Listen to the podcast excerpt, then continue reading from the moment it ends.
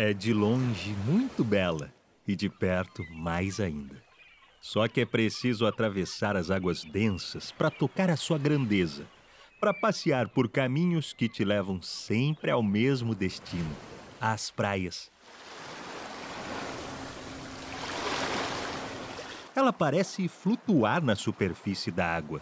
Está cercada pelas ondas que chegam e partem incessantemente enquanto a cidade permanece no mesmo lugar, recebendo quem queira se atracar.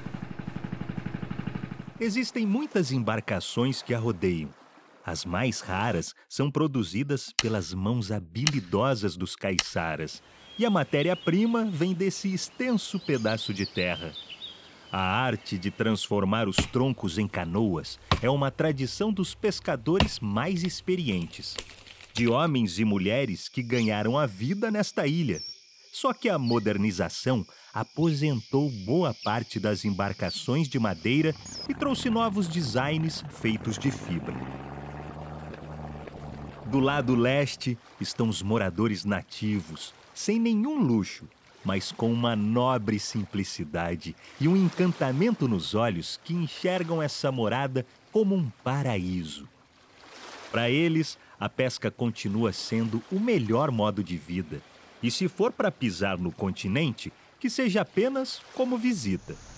Do outro lado, a oeste, a paisagem se mistura com a urbanização, onde Ilhabela estreita seu canal com o turismo, puxado por uma longa embarcação que leva carros e mais carros de visitantes para dentro da ilha.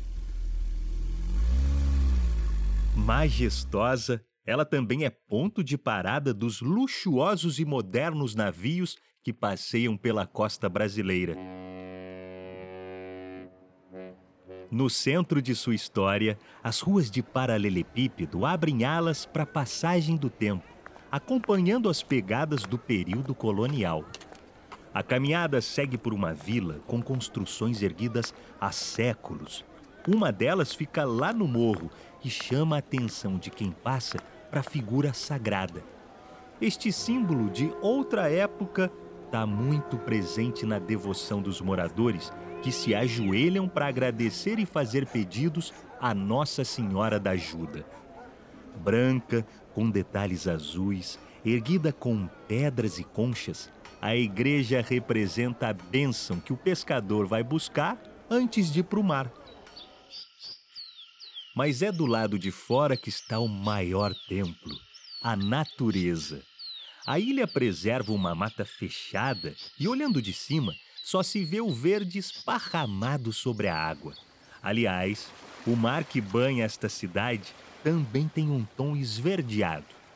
Quem mergulha nessas águas vai ao encontro da vida marinha e das embarcações que naufragaram ao seu redor, servindo de morada para os peixes.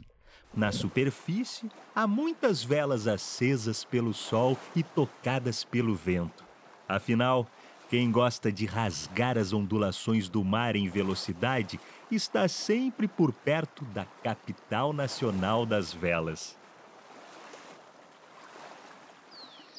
Na terra firme, ela oferece inúmeros caminhos que levam moradores e visitantes para o coração da floresta onde a flora e a fauna se revelam com muita naturalidade.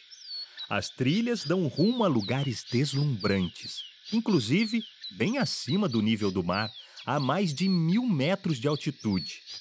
Desses topos escorre a água doce que vai abastecer as comunidades em todos os cantos da ilha.